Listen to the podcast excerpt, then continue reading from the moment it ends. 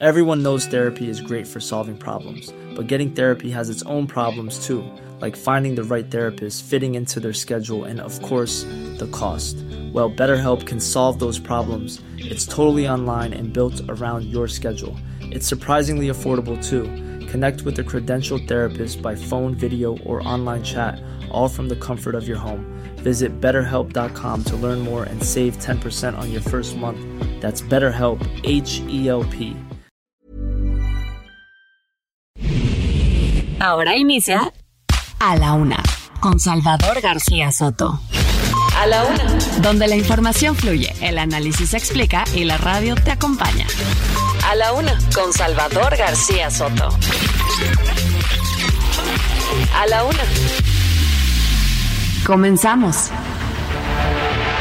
Otros eh, sentencia de 110 años a Ramiro N. y Mardonio N. por el delito de homicidio en agravio de dos hombres exigencias ciudadanas, no debemos confundir legitimación con popularidad.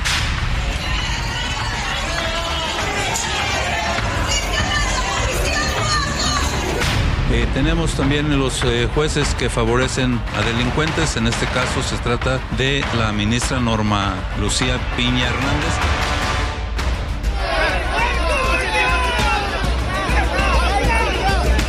es libre la transmisión, ah, pues ya vamos a, registrar nosotros, ¿no? Y vamos a, a reclamar derechos de autor.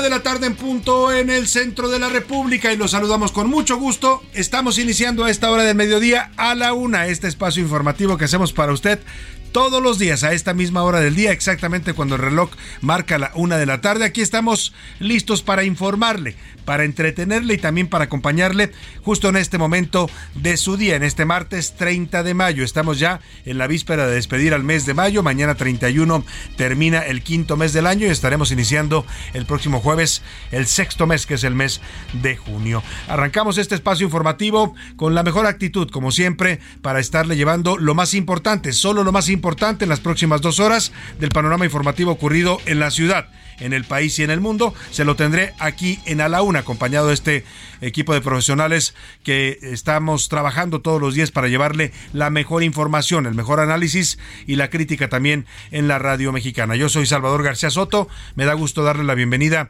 en este martes, un martes pues eh, templado en la Ciudad de México, 24 grados centígrados la temperatura, se espera una máxima de 27, hemos estado teniendo ya un descenso de temperaturas en los últimos días en la capital del país, un martes nublado, entre que sale el sol y está nublado, estamos como entre azul y buenas noches, como dicen, con el sol el día de hoy aquí en la capital del país. Les saludo con gusto, donde quiera que me esté escuchando, en cualquier lugar de la República Mexicana, hasta donde llega la señal del Heraldo Radio. Saludamos con gusto a toda la gente que nos sintoniza en la ciudad de Monterrey, que siguen todavía celebrando. Oiga, las fiestas no terminan, las celebraciones de los seguidores del Tigres de la Universidad Autónoma de Nueva León. Les mandamos un abrazo afectuoso allá en Monterrey. También, por supuesto, a Guadalajara, Jalisco, donde hay todavía luto por la derrota de las Chivas. También les mandamos un abrazo solidario a todos los chivarmanos de Guadalajara y del resto de la República que también nos escuchan. Y por supuesto también saludamos con gusto a la comarca lagunera, a esta región del país allá en el noroeste de eh, la República, donde se ubican ciudades y municipios como Torreón, Lerdo, Gómez Palacio. A todos los saludamos afectuosamente. También a la gente que nos escucha en Oaxaca capital, en esa hermosa ciudad de Oaxaca, patrimonio de la humanidad por su arquitectura, por su cultura, por su gastronomía, por todo lo que tiene que ofrecerle Oaxaca al mundo, su artesanía. Les mandamos un saludo afectuoso y también a otra zona que también tiene una cultura milenaria y, muy, muy vistosa, que es la cultura del istmo de Tehuantepec. Saludamos a la gente ismeña con mucho gusto también en nuestra frecuencia del Heraldo Radio. A la gente de Tampico, ¿qué me dice de Tampico, Tamaulipas, este bello puerto del norte de la República? Allá saludamos con gusto a la gente, por supuesto a los tan pequeños y tan pequeñas, también a la gente de Ciudad Madero y de Altamira, que son zonas ya conurbadas con el municipio de Tampico. También a la gente de Tuxtla Gutiérrez, Chiapas, allá en el sur sureste, capital del bello estado de Chiapas, una de las reservas todavía que nos quedan en México, con selvas, lamentablemente también siendo amenazadas y arrasadas por la tala y criminal, en muchos casos clandestina. Saludamos a toda la gente de Tuxtla Gutiérrez, a la gente de, de Chilpancingo Guerrero, también por los caminos del sur. Muchos saludos a los amigos chilpancinguenses, a la gente de Yucatán en Mérida, los saludamos con mucho gusto en la ciudad Blanca, en Tepic Nayarit, también muchos saludos a la gente del occidente de México. Y por supuesto a la gente que nos escucha más allá de nuestras fronteras en el territorio de la Unión Americana. Saludamos a las ciudades en Texas, del estado de Texas, en McAllen y en Roseville, pegadas a la frontera con México, un poco más arriba a San Antonio y a Huntsville, Chicago, que nos sintonizan a través de las frecuencias de la Media Radio y todavía más arriba en el continente y en el territorio norteamericano. Saludamos a la gente de Chicago, Illinois, allá en Airville, Chicago. Muchos saludos a todos los que nos escuchan también a través de la frecuencia de Now Media Radio. Y al ladito de Chicago está Iowa. Ahí saludamos a la gente que nos sintoniza en las ciudades de Cedar Rapids y de Independence, Iowa. Dicho esto, vamos a platicar de los temas que le tengo preparados. Antes déjeme contarle que hoy, en este día, estamos conmemorando el Día Mundial de la Esclerosis Múltiple, una enfermedad que afecta a varios millones de personas en el mundo. Se calcula que en este momento hay 2.8 millones de personas que padecen esta enfermedad, que es eh, crónica y degenerativa. Eh, también en México se estiman más de 20 mil, una enfermedad eh, difícil de lidiar con ella, como muchas enfermedades, dolorosa, pero que pues siempre es importante acompañar a las personas que la padecen, estar al lado de ellas, que reciban sus tratamientos oportunos. No tiene cura, pero sí hay medicamentos y tratamientos que si se siguen de manera adecuada pueden evitar pues el deterioro de la persona, pueden ir retrasándolo y permitirle conservar sus funciones. Le voy a dar toda la información sobre la esclerosis múltiple, una enfermedad de la que hay que estar informados porque pues la padecen muchas personas. Aquí en México le decía más de 20 mil, normalmente se detecta entre los 30 y 33 años, aunque también últimamente hay reportes de personas que arriba de los 20 años son detectadas ya con esta enfermedad. Las mujeres tienen más propensión a padecerla que los hombres. En fin, estaremos hablando de la esclerosis múltiple y también le vamos a dedicar la música de este martes. Hay canciones que hablan de esta enfermedad, que alientan a las personas que la padecen, pues a luchar en contra de ella, a tratar de llevar su vida con la mejor calidad y dignidad posible en medio de este padecimiento. Vamos a estar hablando de la esclerosis múltiple en este Día Mundial en que se conmemora y se hace conciencia de esta enfermedad que afecta pues a la movilidad, la capacidad de las personas para tener libertad de movimiento. Es parte de los daños que va causando, además también de daños eh, cerebrales. Voy a tener toda la información. Y vamos ahora sí los temas que le tengo preparados, eh, deseando que este martes vaya, pues vaya bien para usted, que todo le vaya saliendo como debe ser, que se vayan resolviendo sus pendientes, sus tareas, sus objetivos para este día. Si usted está ya, pues, eh, eh, trabajando en este momento, donde quiera que me escuche, me sintonice, también le mando saludos afectuosos. Y si tiene algún problema de esos que no se pueden resolver inmediatamente, pues ánimo, ánimo que nos queda todavía la mitad de este martes y lo que resta de la semana para enfrentar cualquier obstáculo o situación adversa. Y ahora sí le platico los temas que le tenemos preparados en este martes informativo. Le hacen el fuchi a cinco días de las elecciones por la gubernatura en Coahuila. Esta tarde los dirigentes nacionales de Morena, Mario Delgado y del PT Alberto Naya están abandonando literalmente, le retira sobre todo el Partido del Trabajo el apoyo a Ricardo Mejía Verdeja, quien fuera subsecretario de Seguridad Federal y hoy es el candidato, bueno, era el candidato hasta hace unos minutos del PT a la gubernatura de Coahuila, están desconociéndolo los del PT. Mire, es curioso esto, también lo hicieron el domingo con el candidato del Verde Lenin Moreno, los, los del Partido Verde Ecologista de México. Morena está usando que se separen de sus candidatos el PT y el Verde porque rompieron la alianza eh, que tenían con Morena en Coahuila, pero la verdad es que ya no les va a servir de mucho. ¿eh? La verdad es que las encuestas hablan de una ventaja muy amplia en estos momentos antes del cierre ya de campañas mañana de Manolo Mejía, el candidato de la alianza PRI-PAN-PRD. Muy atrás el candidato de Morena, más atrás todavía el del PT y el Verde, pero el tema es que eh, aunque ya el PT y el Verde digan que no quieren a sus candidatos, que los desconocen, pues ellos van a aparecer en la boleta como candidatos del PT y del Verde. O sea, la gente que quiera votar por ellos de todas maneras va a votar con estas declaraciones. Pero le voy a decir lo que están haciendo en Morena para pues tratar de vengarse de la, ruptura que tuvieron ahí con Ricardo Mejía Verdeja.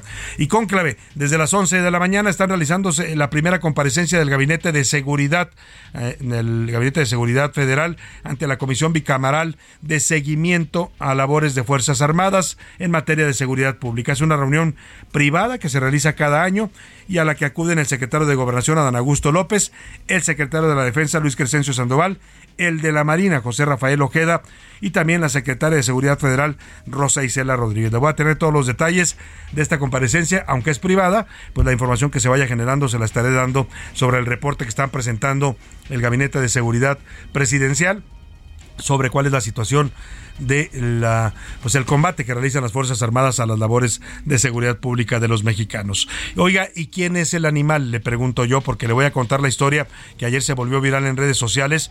Un, en Tecama, que en el Estado de México, la policía está buscando a un hombre que, mire, tuvo una discusión con el dueño de una carnicería los motivos al parecer no estaba conforme con que esa carnicería estuviera instalada en ese lugar, pero después de discutir con el carnicero y amenazarlo con que cerrara su negocio, este sujeto salió a la calle y al pasar un perrito callejero se le acerca, agarra al perro y lo avienta al caso de las carnitas que tenía aceite hirviendo. Al perro vivo lo lanzó con una crueldad impactante a este lugar y bueno, pues el caso ya desató una investigación por maltrato animal. Las autoridades del Estado de México están eh, pues buscando a este sujeto. Le voy a dar toda la información para que si usted lo conoce o lo ha visto o ha visto las placas, el auto, porque se ve su auto en el video, pues lo reporte y lo denuncie. Este de verdad es un animal no, no, se le puede llamar de otra manera, manera decirle ser humano a alguien que ataca de esa manera la vida de otro ser vivo, me parece que es totalmente inadecuado. Y changos, mientras tanto en Hidalgo buscan a un gorila que fue visto en el municipio de Villa de Texontepec.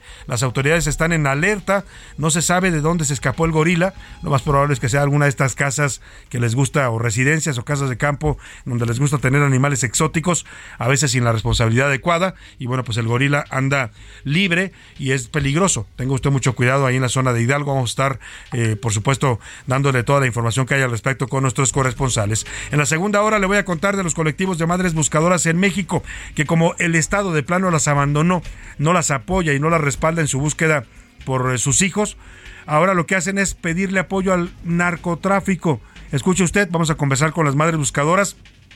Mandaron una carta en la que dicen que de plano ante un gobierno inepto como el que tenemos en materia de seguridad, ellas confían más en los criminales para que les ayuden a encontrar a sus hijos. A eso, a eso hemos llegado. En los deportes se busca reina. Águilas del América y Tuzas del Pachuca se van a enfrentar en la final de la Liga Femenil del fútbol mexicano. Las Amazonas de Tigres entregaron ya la corona. Además, en Boston no pudo concretarse la hazaña y Miami avanzó a la final de la NBA ante Denver. Nos va a contar todo esto Oscar Mota. También tendremos el entretenimiento con Anaya Arriaga. Así es que quédese con nosotros. No va a encontrar mejor información mejor opción en la radio para informarse, para pasar también un buen rato y para compartir este momento de su día con nosotros. Le, para que usted participe, como siempre lo hace en este espacio, que le damos un lugar preponderante siempre a su opinión y sus comentarios, le hago las preguntas de este martes. En A la Una te escuchamos. Tú haces este programa. Esta es la opinión de hoy.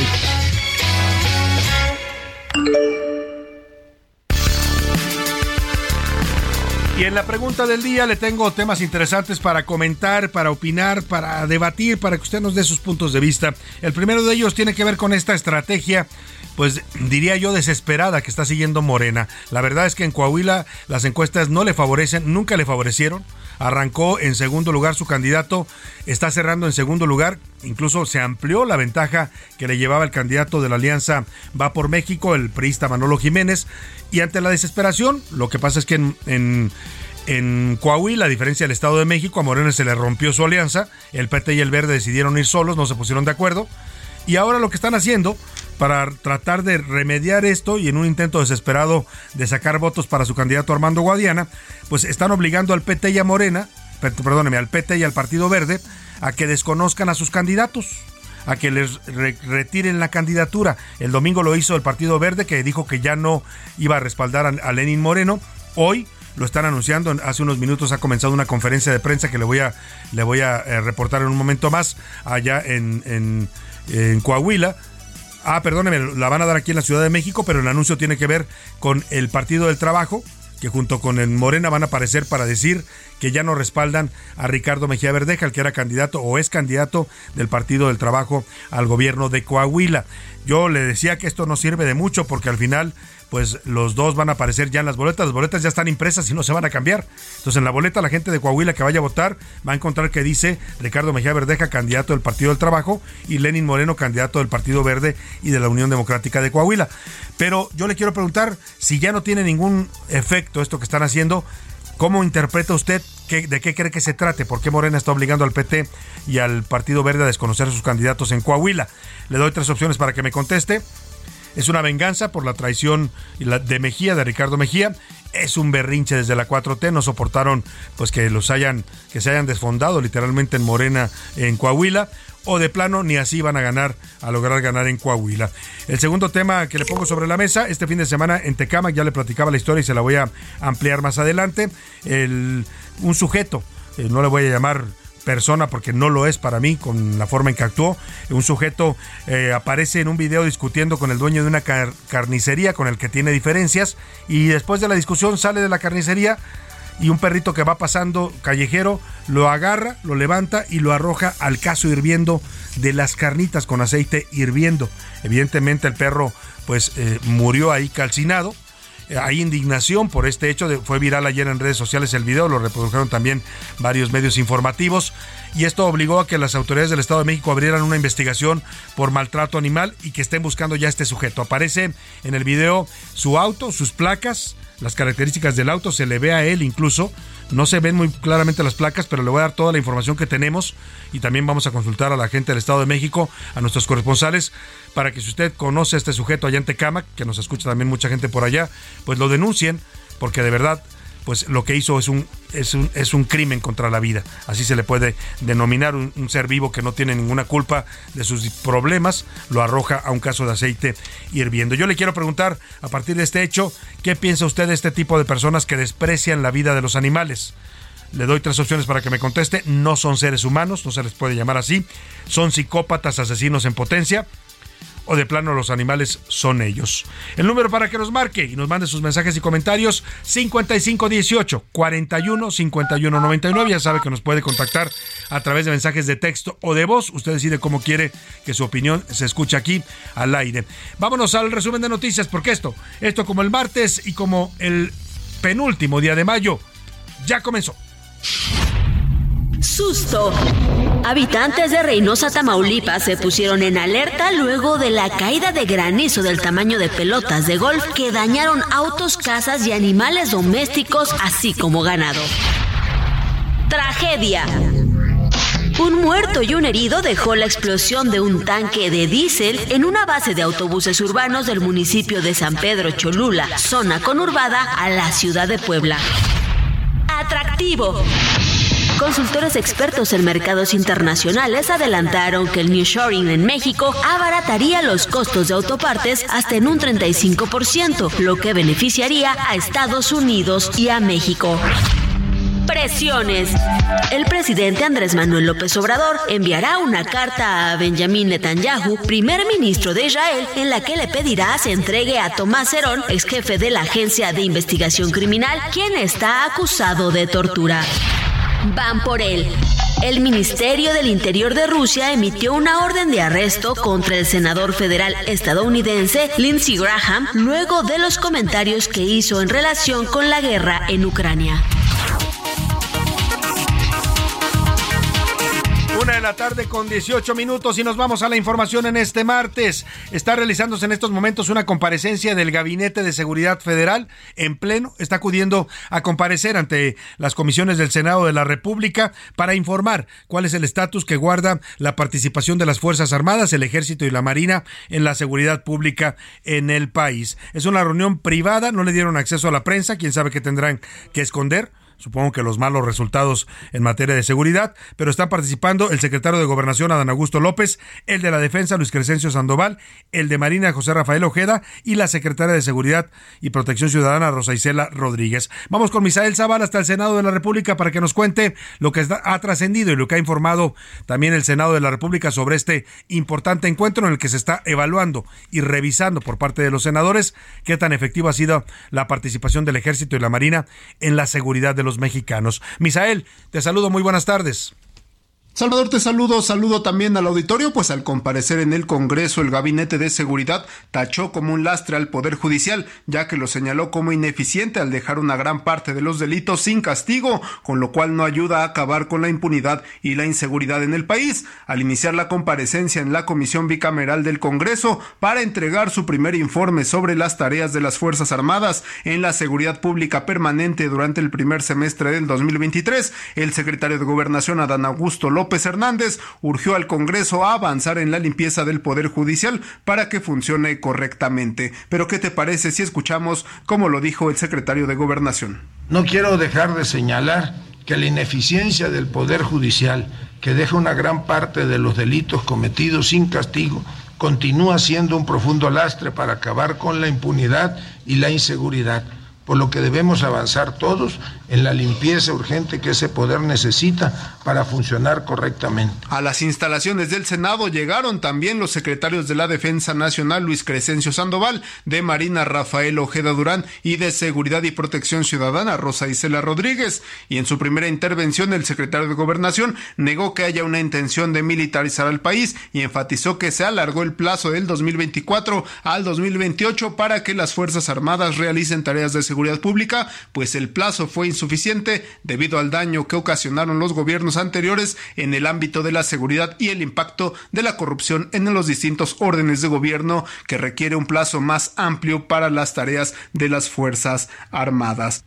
Salvador, al respecto, el presidente de la Comisión Bicameral, Ricardo Monreal, destacó que es la primera vez que las Fuerzas Armadas comparecen ante el Congreso para dar a conocer un informe sobre la intervención de las Fuerzas Armadas en tareas de seguridad pública. El Congreso deberá conocer el informe y posteriormente hará un análisis de los resultados que presente el Gabinete de Seguridad. Después del mensaje público que dio el secretario de Gobernación, la reunión se cerró a medios de comunicación debido a que se tratan temas delicados sobre la estrategia de seguridad pública del gobierno federal. Salvador, hasta aquí la información. Bueno, muchas gracias, Misael Zavala. Vamos a estar pendientes en cuanto pues haya más información de este encuentro. Estaremos regresando contigo allí al Senado de la República. Oiga, pues eh, vamos a ver qué informan. ¿eh? La verdad es que no es un buen panorama este tema de la seguridad, sobre todo porque la semana pasada le damos el dato de que con, con el, reporte del Sistema Nacional de Seguridad Pública, el Secretariado Ejecutivo, estábamos llegando allá a más de 156 mil asesinatos dolosos, homicidios dolosos en el sexenio, en lo que va del sexenio de López Obrador. Ya, le falta un año y ya rompió todos los récords históricos en materia de violencia. Ya le rebasó al gobierno de Peña Nieto con mucho, que creo que fueron más de 130 mil eh, homicidios, al de Calderón, que fueron ciento, 120 eh, mil, al de Fox no se diga, y bueno, pues estamos todavía a un año y estamos eh, rebasando ya todos los parámetros de violencia. Pero vamos en estos momentos, a, pues estaremos al pendiente de lo que informen ahí en el Senado. Por lo pronto vamos hasta la zona de la sede nacional del Partido del Trabajo, aquí en, en la Ciudad de México, en la Avenida Cuauhtémoc, porque en cualquier momento se va a anunciar ya la decisión del PT de retirarle su apoyo a la candidatura de Armando, perdóneme, a la candidatura de Ricardo Mejía Verdeja, que es su candidato al gobierno de Coahuila, lo van a desconocer. Ha dicho Mejía Verdeja que él va a continuar, vamos a hablar más adelante con él. Por lo pronto te saludo, Elia Castillo, ahí en la sede del PT. Cuéntanos, muy buena tarde.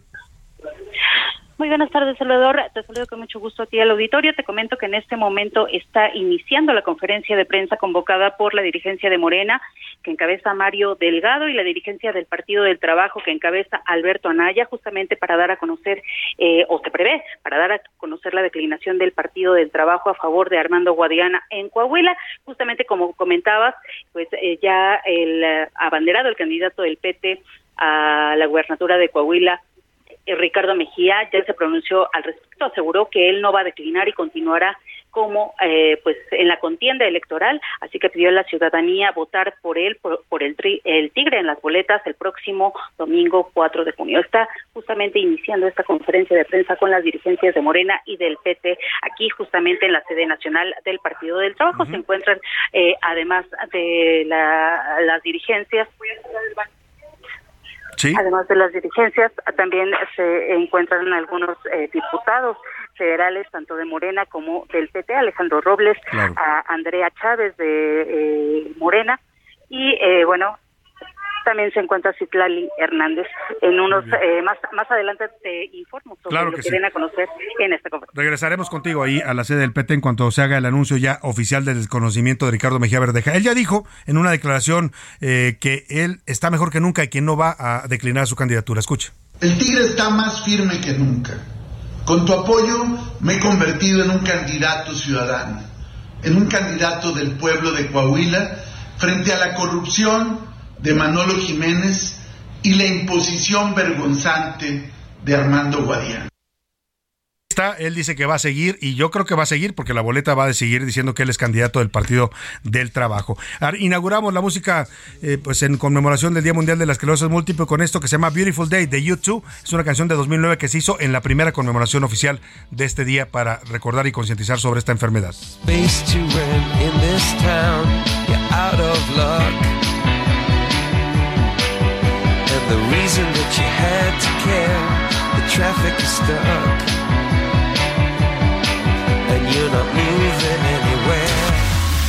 En un momento regresamos. Ya estamos de vuelta en A la Una con Salvador García Soto. Tu compañía diaria al mediodía. La rima de Valdés. ¿O de Valdés la rima? Es semana de rebajas. Ah, caray, ¿quién lo diría? Compra harta tecnología porque para eso trabajas, por eso nunca te rajas y ahí vas a caer de jeta. Total, mete la tarjeta a meses sin intereses. ¿Qué importa si no hay visteces, pero tienes tu tableta? Ya sea en línea o en la tienda, hay que comprar como locos. Zapatos, ya quedan pocos, ya no va a haber quien los venda. Hay que caminar la senda de endeudamiento rapaz, pero si no eres capaz de pagar cuando es debido, entrar le queda prohibido si bastante pobre estás. Y al respecto de pobreza, todos andamos iguales, con los sueldos inmorales sobrevivir es proeza. Considero una bajeza que encima de gastos fijos, ahora vengan estos hijos a ofrecernos sus ofertas, con finanzas medio muertas en estos tiempos canijos. De mayo, desde el 2009, se conmemora el Día Mundial de la Esclerosis Múltiple con la intención de concientizar a la población. Es una enfermedad neurológica crónica que no tiene cura. Se genera en el sistema nervioso central y afecta al cerebro y médula espinal. Afecta a los nervios que conducen los impulsos eléctricos hacia el cerebro. El paciente siente piernas y brazos frágiles, sensación de hormigueo, visión borrosa, problemas de memoria y fatiga.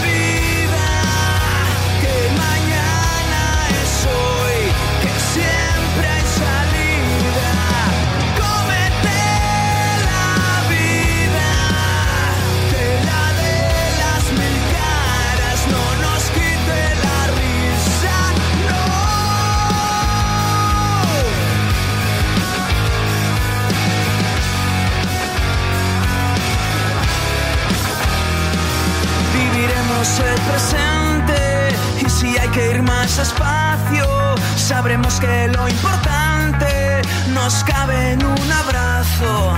Lo que no pueden quitarme, mi identidad es solo mía y es que para quererte me sobra autonomía. Te lo diré una vez más.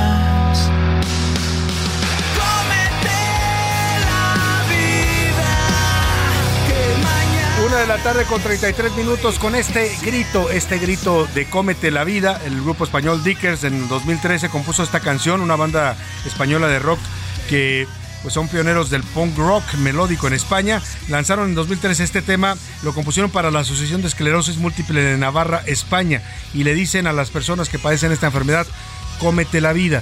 Sí, la autonomía la van perdiendo lamentablemente las personas que padecen la esclerosis múltiple, pero ellos dicen se mantiene la esencia en un abrazo y nunca les van a quitar su identidad. Hoy estamos homenajeando y conmemorando a esta enfermedad de las homenajeando a las personas que la padecen y apoyándolos pues en esta lucha contra la enfermedad de la esclerosis múltiple en este Día Mundial que busca concientizar sobre este padecimiento que en México padecen más de 20 mil personas. Escuchemos más de Cómete la vida, este llamado que hace Dickers, la banda española, a todos los que padecen esta enfermedad.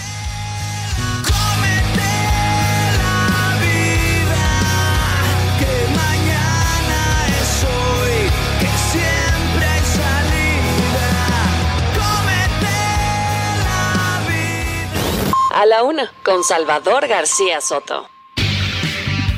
Una de la tarde con 35 minutos. Está comenzando ya la conferencia de prensa que están dando la dirigencia nacional del Partido del Trabajo junto con los de Morena que andan ahí, pues todos los de Morena haciendo bola, ¿no? En este anuncio. Primero están anunciando que van a mantener su alianza para el 2024. Ya lo hacen oficial el Partido del Trabajo que se queda como aliado de Morena, como el partido satélite, Rémora, como usted le quiera llamar, pero ahí andan danzando al lado de Morena para sobrevivir. Y ahora están también anunciando pues que ya no van a respaldar Ricardo Mejía Verdeja en Coahuila, pero que bueno, pues los coahuilenses decidirán, porque las boletas ya están impresas, como yo lo decía, lo reconoce el dirigente del PT que está hablando en este momento. También está participando Mario Delgado, el dirigente de Morena. Y bueno, vamos a escuchar parte de lo que han dicho. ¿Quién en este momento vamos a escuchar lo que ha dicho Benjamín Robles, coordinador territorial del Partido del Trabajo. En referencia a la elección que habrá de desarrollarse este 4 de junio en Coahuila, anunciamos que la Dirección Nacional del Partido del Trabajo acordó ir en unidad y así garantizar la continuidad y consolidación de la cuarta transformación en 2024. El posicionamiento nuestro, por lo avanzado del proceso electoral, no tiene efectos legales. Las boletas, las boletas ya están impresas. El nombre y fotografía del candidato Ricardo Mejía Verdeja ya están en ellas. Ricardo Mejía, está a la voluntad de la ciudadanía de Coahuila este 4 de junio. Bueno, ahí está lo que dice el dirigente del coordinador territorial del PT, Benjamín Robles, pues que reconocen, y me parece muy honesto que lo digan, el decir que ellos ya no apoyan a Mejía no va a tener mayores efectos legales porque ya están las boletas impresas. Lo que dice es, pues estará la voluntad de los coahuilenses. Siempre estuvo la voluntad de los coahuilenses, ¿eh? ellos son los que deciden.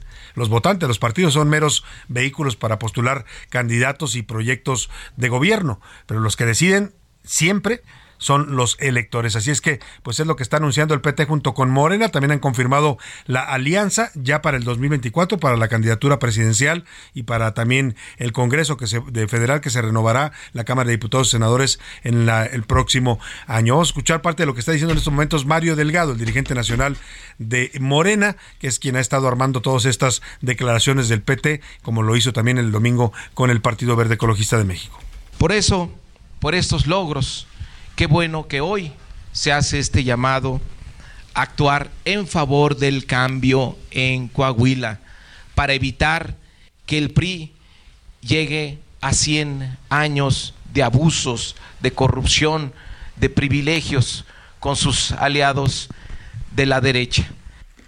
Bueno, ahí está lo que dice Mario, que van a evitar que el PRI gane en Coahuila. La verdad es que se ve bastante complicado, pero bueno, vamos a esperar. Son discursos políticos, pues él dice que con este apoyo del PT ya, ya la hicieron, como dice, ya se vieron y que su candidato Armando Guadiana puede derrotar al candidato priista, que es el candidato a la vez de la Alianza Va por México. Oiga, y rápidamente vamos a mm, platicar de las eh, pues lo que sigue esta campaña tan intensa del presidente es una obsesión ya el presidente tiene su lógica ¿eh? el presidente ataca a la corte la descalifica la, la, la, tacha de opositora de defender intereses porque quiere arrasar a la corte quiere dominarla someterla está enojado porque fallan en su contra cuando lo que debe hacer la Corte precisamente es, no digo yo que tengan que fallar siempre en contra del presidente, pero lo que sí deben hacer es revisar que el presidente cumpla con la Constitución y la ley. Y en los casos que la mayoría de ministros ha considerado que las leyes, decretos, decretazos y todo lo que emite el presidente López Obrador no cumplen, o reformas incluso constitucionales no cumplen con el respeto a nuestra Constitución, pues determinan que son inconstitucionales y entonces las echan para atrás. Y eso es lo que tiene tan enojado al presidente que lo que está haciendo ahora claramente es pues preparar el terreno para decirle a los electores pues que voten por él eh, por su partido que lo ha dicho ya explícitamente para en el 2024 que le den el control del Congreso porque así podría eh, pues desaparecer a esta corte y hacer una nueva. O sea, López Obrador quiere desaparecer todo lo que le estorbe en su afán de poder absoluto y autoritario. Hoy continuó en las críticas en su mañanera en contra de la ministra Norma Piña. Ahora fue el subsecretario de Seguridad Pública, Luis Rodríguez Bucio, este justamente que sustituyó a Ricardo Mejía Verdeja, el que ahora están desconociendo en Coahuila.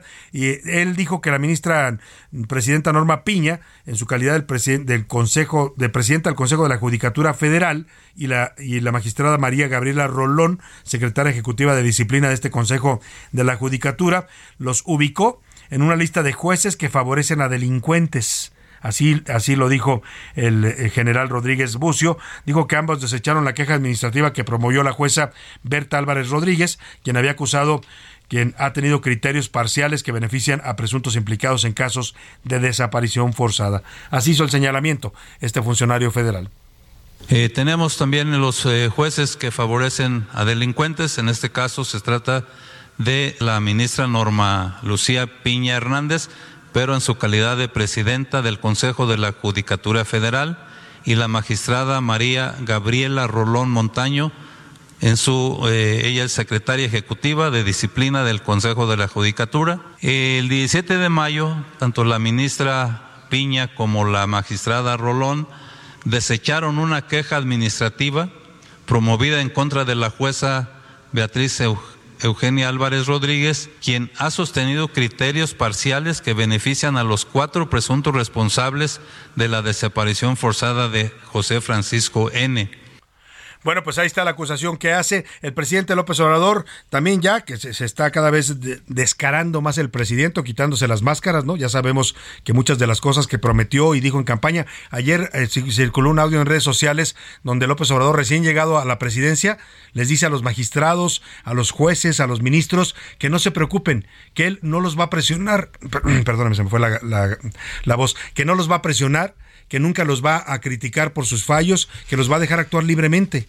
Bueno, ¿qué pasó de ese discurso 2018-2019 a lo que hoy está haciendo el presidente, que es atacar descaradamente a jueces y ministros? Tan descarado es el asunto que ayer criticó fuertemente a los ciudadanos que salieron a protestar en defensa de la Corte, se burló de ellos, dijo que no había nada que defender y defendió a los que tenían el plantón. Incluso se quejó de que los hayan quitado, pobrecitos, los presentó como víctimas, cuando ellos también han tenido expresiones de violencia. Ayer los reinstalaron, el plantón, y hoy el presidente los defiende para que se vea clarísimo quién los manda a estar hostigando a la Corte.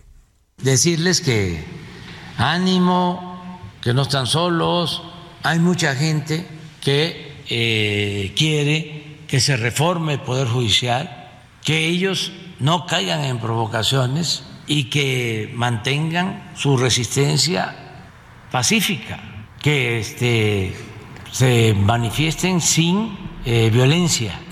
Pues ya nada más le faltó al presidente, van a estar ahí hasta que yo quiera y les voy, los estoy ordenando que estén ahí hostigando a la corte. La pregunta es quién los mantiene, quién les da recursos, quién les da dinero a estas personas, porque oiga, no hacen nada más que estar plantados ahí frente a la corte. ¿De qué viven? ¿De qué comen? Pues del dinero público que financia este tipo de protestas que le interesan al presidente.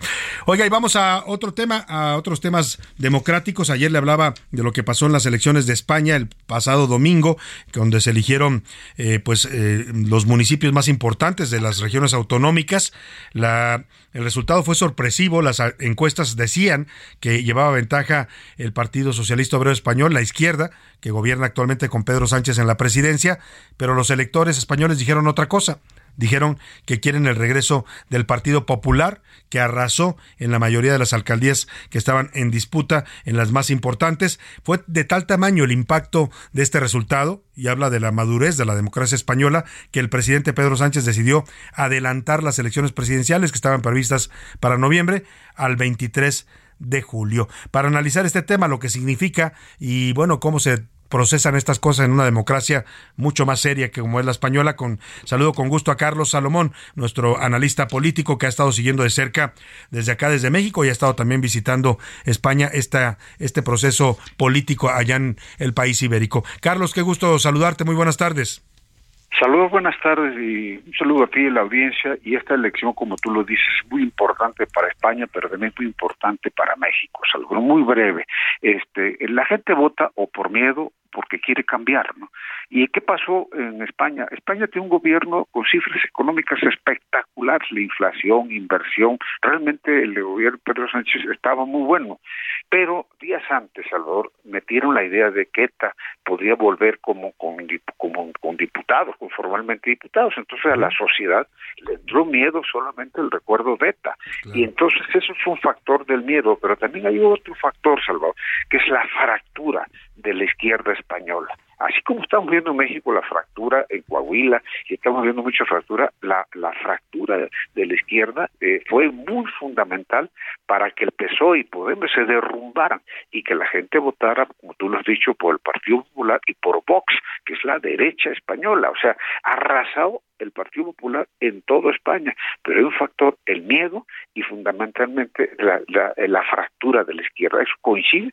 Y eso que pasó en España, que tú lo estás narrando, que perdió el PSOE de Andalucía, perdió muchas cosas, es algo que puede pasar en México en el 24, una fractura de Morena en el 24 y estás hablando de que el, el, voto, el voto no está comprado, el voto puede cambiar en un abrir y cerrado. Puedes tener un extraordinario gobierno como el señor Pedro Sánchez, pero la gente hizo el cambio ¿Por qué? Porque tuvo desconfianza y sobre todo tuvo miedo, Salvador. Y ese es el espejo de lo que estás narrando hace poco de Coahuila, pero es importante ver lo que pasó a España y verse exactamente en ese espejo, porque la, el, el, voto, el voto cambia y sobre todo obedece a veces a razones no tan objetivas, Salvador. Es interesantísimo esto último que dices, Carlos, porque acá, bueno, se está generando la percepción y un poco la promueve también el gobierno, el presidente, sus candidatos, sus corcholatas, de que ellos ya ganaron el 24, que no hay quien les pueda ganar, que son invencibles, que las encuestas los ponen muy arriba. E, e, ¿Eso está decidido, Carlos, o puede pasar en México, ya lo decías tú, lo que pasó eh, el domingo en España? La elección fue el domingo y unos días antes salió la duda de que ETA podía regresar de manera con diputados y la sociedad española reaccionó y en 72 horas cambió su punto de vista. Pueden pasar muchos sucesos en México, puede haber una, situación como la que de Coahuila que está fracturada a la izquierda, que quitas el verde, que quitas el PT, pero también puede haber eh, eventos trágicos en el metro o en algún otro lado que puedan mover el voto eh, horas antes de lo que tú habías decidido. La gente va cuando vota cuando está frente a la casilla y el miedo, el miedo cuenta mucho. ¿eh? Yo creo que la situación tuvo puesto una gran eh, economía como la tenía Pedro Sánchez, pero lo arrasaron y tuvo que salir, como tú lo has dicho, a decir, ¿sabes qué? Vamos a elecciones el próximo 23 de julio.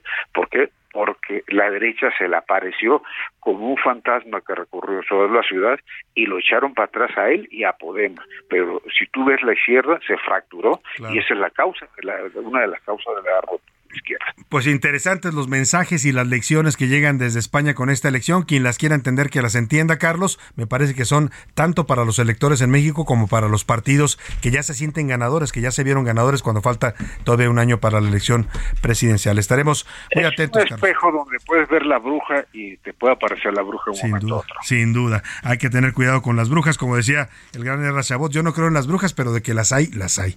Muchas gracias, Carlos. Y aparecen de vez en cuando. Gracias a Carlos Salomón, analista político, con este análisis de lo sucedido en España. ¿eh? Hay que estar muy atentos a lo que sucede en este tipo de democracias. Vamos por lo pronto a otro tema. Una de las cosas que tiene muy molesto al presidente en esta semana, pues con el arranque de la semana, es el eh, amparo definitivo, el amparo que obtuvo el Centro Mexicano de Derecho Ambiental eh, porque el juzgado primero de distrito con sede en Yucatán le otorgó ya un amparo definitivo para que se evite la tala o el desmonte de arbolado y vegetación en los tramos 3, 4, 5 norte y 6 del tren Maya. El recurso se concedió en representación el Centro Mexicano de Derecho Ambiental representando a las comunidades y organizaciones sociales que en julio de 2020 pues habrían eh, iniciado este proceso legal en contra de las obras del tren Maya, acusando que estaba pues afectando a sus comunidades, a su ecología, a sus recursos, sin consultarlas y sin tomarlas en cuenta. Muchos han cuestionado que este fallo llega tarde porque prácticamente han arrasado ya una buena cantidad de selva, sobre todo en el tramo 5, pero vamos a platicar precisamente con el eh, director ejecutivo del Centro Mexicano de Derecho Ambiental, Gustavo Alanís, sobre este eh, pues esta protección que otorgan los jueces. Gustavo, ¿cómo estás? Muy buenas tardes, qué gusto saludarte. ¿Qué tal, Salvador? Buenas tardes, el gusto es mío, a tus órdenes. A ver, lo primero, el amparo definitivo de, los, de la justicia llega a tiempo para evitar que se termine de arrasar esta zona selvática y de, dañar la península Maya. Por supuesto que no, ha habido una dilación enorme en que haya justicia pronta y expedita. Hubo, ha habido retrasos en actuaciones, dilaciones en las notificaciones, eh, pruebas que se perdieron, no encontraban identificaciones de los denunciantes, eh, expedientes, eh, por ejemplo, el expediente electrónico no estaba completo. Entonces sí, tienes toda la razón, llega muy, muy tarde, pero por lo menos hay una luz que nos da cierta esperanza de que en efecto proyectos como estos no se lleven a cabo dentro del marco de la ilegalidad, ¿no? Porque aquí lo que estamos cuestionando es que se está devastando la selva y sus servicios ambientales, ¿no? Lo que estamos denunciando es que ha habido un, desmonte descomunal y la tala de la vegetación, que de la vegetación forestal que ha sido evidente y público para todos por los videos que hemos visto, ¿no? Entonces me parece que es muy importante que en este caso un juez eh, que en este caso es el juzgado primero distrito de Mérida, se pronuncia al respecto. Y vale la pena eh, resaltar eh, varias cosas, Salvador. La primera es que el juez en la resolución dice que no se advierte la existencia de diversas autorizaciones de cambio de uso de suelo en terrenos forestales respecto de las diversas áreas que abarcan el proyecto del tren Maya. Es decir, deberían de contar con estas autorizaciones y no las tienen. Sí tienen algunas, pero no tienen todas. Y entonces lo que el juez nos está diciendo, eh, Salvador, amigos del auditorio, es que se tiene que parar por completo cualquier acto que busque o que tenga como finalidad el poder talar o desmontar en los terrenos eh, que tienen que ver con el tramo 3, el 4, el 5 norte y el 6. Y en ese mismo sentido, lo que se está diciendo es que no se permite remover de manera alguna la vegetación forestal en las áreas que se encuentran fuera de la superficie de lo que ya se autorizó, ¿no? Entonces, ¿qué quiere decir esto? Pues que sí hay autorizaciones, pero que están yendo en algunos casos más allá de ellas y en algunos casos no existen y las tienen que conseguir si es que quieren ir detrás de eh, esa eh, vegetación natural. Claro, importante eh, lo que lo que asienta el juez en su fallo, como dices tú, lamentablemente mucha de la, de la tala y del desmonte y del daño a, la selva y a los acuíferos ya se hizo, pero ahora lo que te quiero preguntar, Gustavo Lanís, es que ¿qué opinan? Eh, ¿Qué opinas tú como ambientalista aunque el presidente les dice siempre pseudoambientalistas, pero ¿qué opinas de eh, lo que ayer respondió a esto? Él dijo que sus obras van a continuar, a pesar de los fallos de los jueces, que él no se va a detener y que lo que quiere la Corte es eh, darle un golpe de Estado técnico al parar sus obras. Bueno, pues mira, un par de cosas. La primera es que eh, podríamos estar en una situación de incumplimiento por parte de Fonatur Tren Maya, que es aquí la autoridad responsable, junto con sus contratistas, ¿no? Porque eh, estaríamos en una situación de incumplimiento de una determinación judicial, ¿no? Sí. Y entonces Un aquí pues, desacato que le llaman, ¿no? Ajá, y entonces aquí pues el juez eh, tiene la posibilidad de eh, multar, de pedir la intervención del Ministerio Público, pedir la intervención de la fuerza pública, ¿no? Es decir, tiene varias posibilidades el juez para efectos de hacer cumplir esta suspensión. Hay que recordar, Salvador, que ya ha habido suspensiones otorgadas anteriormente y que no se respetaron en, en lo absoluto. ¿no? Entonces, esto puede, eh, en efecto, hacer que caigan en, en la comisión de un delito. Y además hay otro delito que no se ha puesto mucho sobre la mesa y que también se está cometiendo, y que es el, el que está contemplado en el artículo 418 del Código Penal Federal, que dice que va a haber multa y que va a haber prisión al que desmonte o destruya ilícitamente la vegetación natural o al que cambie el uso del suelo forestal de manera ilícita.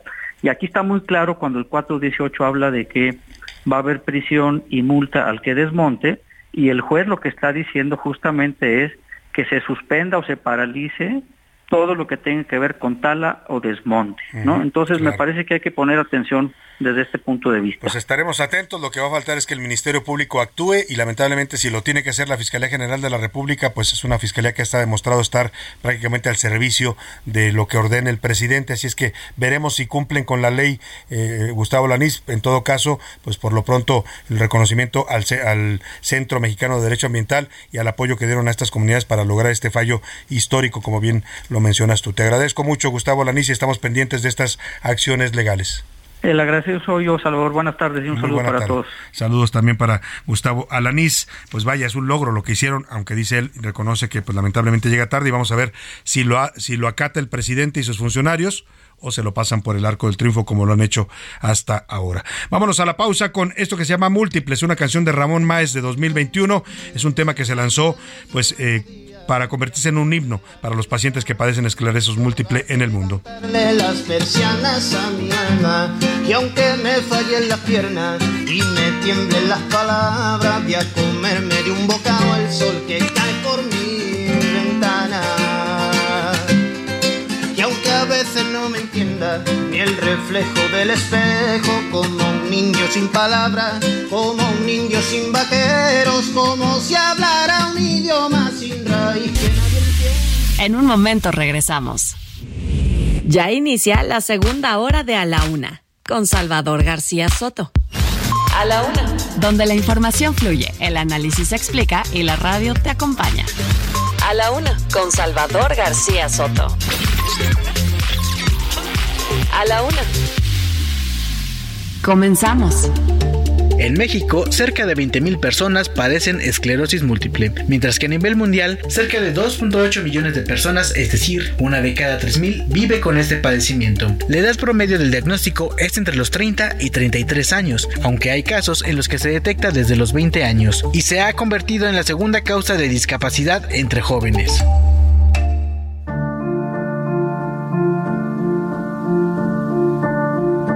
Todo me da vueltas, necesito respirar, no me esperaba por tu parte algo así sin avisar, así que abrázame, hay tanto por andar. Dicen que 100 metros es lo máximo que hay, no me conformo, no lo quiero, si quedamos a ganar, solo prométeme que tú quieres bailar. Será mejor que no estés lejos para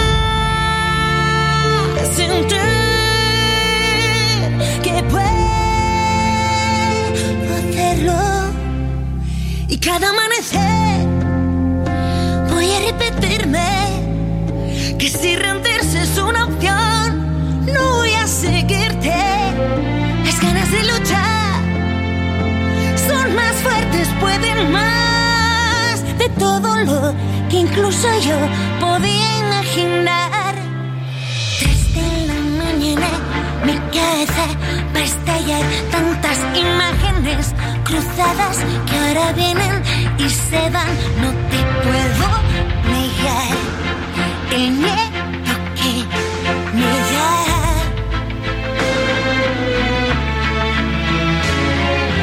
Hoy he decidido que solo voy a mirar el lado bueno de las cosas. No me importa lo demás, aprenderé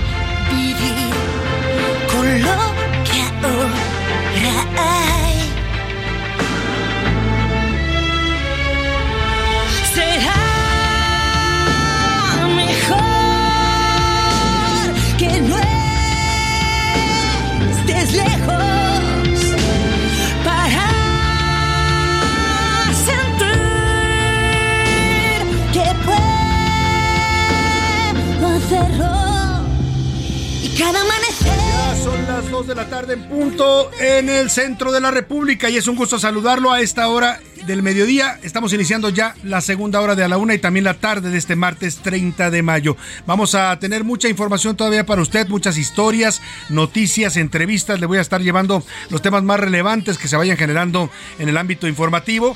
Estamos arrancando esta segunda parte con esta gran canción de Amaya Montero, esta gran cantante española. Eh, en el 2016 grabó este tema llamado 100 metros que se inspira en una película, es el tema principal de una película que se llama igual 100 metros, fue dirigida por Miguel Barrena, Marcel Barrena, perdóneme, se estrenó en España en 2016 con gran éxito, eh, se la puede ver usted en la plataforma de Netflix, ganó varios premios de los más importantes de cine español, los premios Goya, eh, fue reconocida en muchos festivales y cuenta la historia, de eso habla también la canción, por eso la estamos eh, poniendo el día de hoy, porque cuenta la historia real de Ramón Arroyo, un hombre en España, un padre de familia que llevaba una vida normal, cuando de pronto se empieza a sentir mal, empieza a sentir molestias, dolores que antes no tenía, va al médico y le diagnostican con esclerosis múltiple. El médico le dice en esa eh, cita donde lo diagnostican que en un año él no va a poder caminar ni 100 metros. ¿Sabe qué hace él? Se prepara físicamente, por supuesto siguiendo sus tratamientos, y corre un Ironman termina un Ironman, que son varias pruebas físicas que incluyen natación, carrera y ciclismo y bueno, en distancias muy largas, lo logra terminar, desafiando así todos los pronósticos médicos. Es una gran historia, como también es una gran canción en la voz de Amaya Montero. Se la recomiendo mucho, está en la plataforma de Netflix 100 metros para entender un poco lo que viven los pacientes que son diagnosticados con esclerosis múltiple. Escuchamos un poco más de este tema de Amaya Montero, 100 metros, y seguimos, seguimos con más para usted aquí en la Una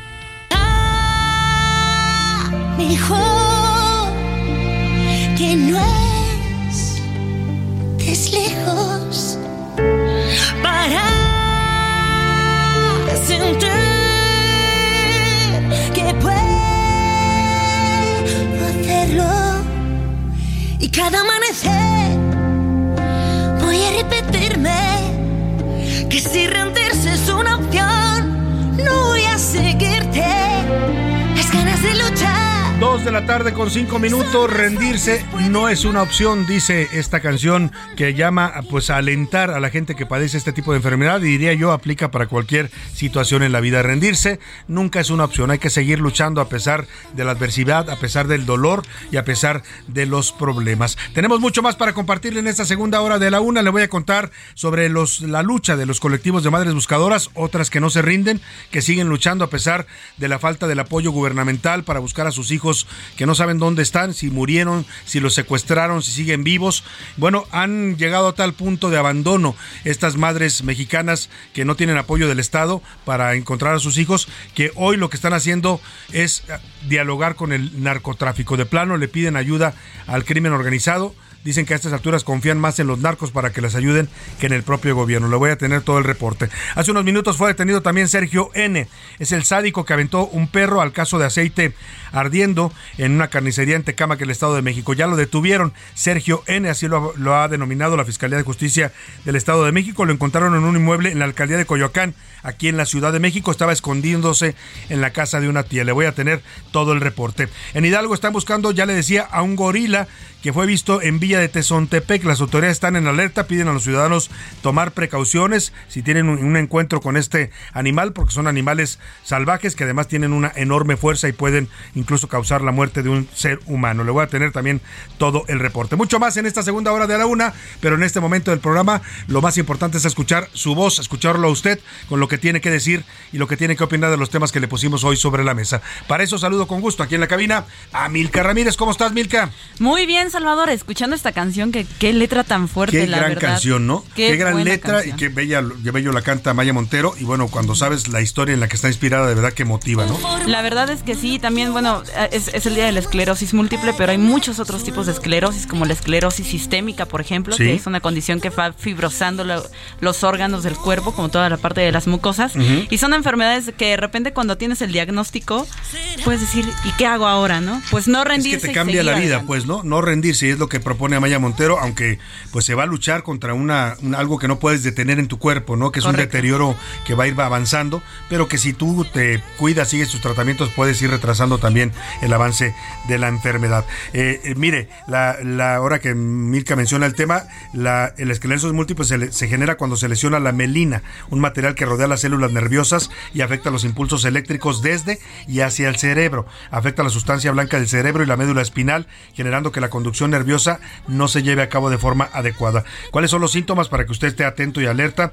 Piernas y brazos frágiles que usted siente que no le responden, hormigueo también en estos órganos, en estas extremidades, visión borrosa, problemas de memoria y fatiga, problemas de coordinación y equilibrio. Un tema del que hay que estar muy atentos y apoyar, por supuesto, a quienes padecen esta enfermedad. José Luis Sánchez, ¿cómo estás? Bienvenido, buenas tardes. Salvador García Soto, ¿cómo están? Bonito martes, Milka Ramírez, buen martes, buen, eh, pues buena semana. Oigan, pues sí, la verdad, y el hecho de recibir siempre este diagnóstico, Salvador, es un balde de agua fría. ¿Se acuerdan precisamente por qué el tema del Icebox Challenge, Icebox Challenge, este Sí, famoso sí, reto? Cuando se aventaban la- el, el agua. balde de agua helada. Agua helada. Exactamente, que era, lo que para sentía. apoyar, era para apoyar a la gente que padecía esclerosis múltiple, porque cuando te dan una noticia como esta, efectivamente sientes pues que se te cae el Exacta- mundo, ¿no? Exactamente, y lo importante es tener este diagnóstico y ánimo, no dejarse caer, ¿no? Al final Ánimo. es una condición como ellos, pero también hay otros humanos que viven otra condición diferente Sí, y siempre hay que echarle para adelante. ¿no? Siempre hay que echarle para adelante y seguir adelante en contra de la adversidad. Es momento de preguntar en este espacio, ¿qué dice el público?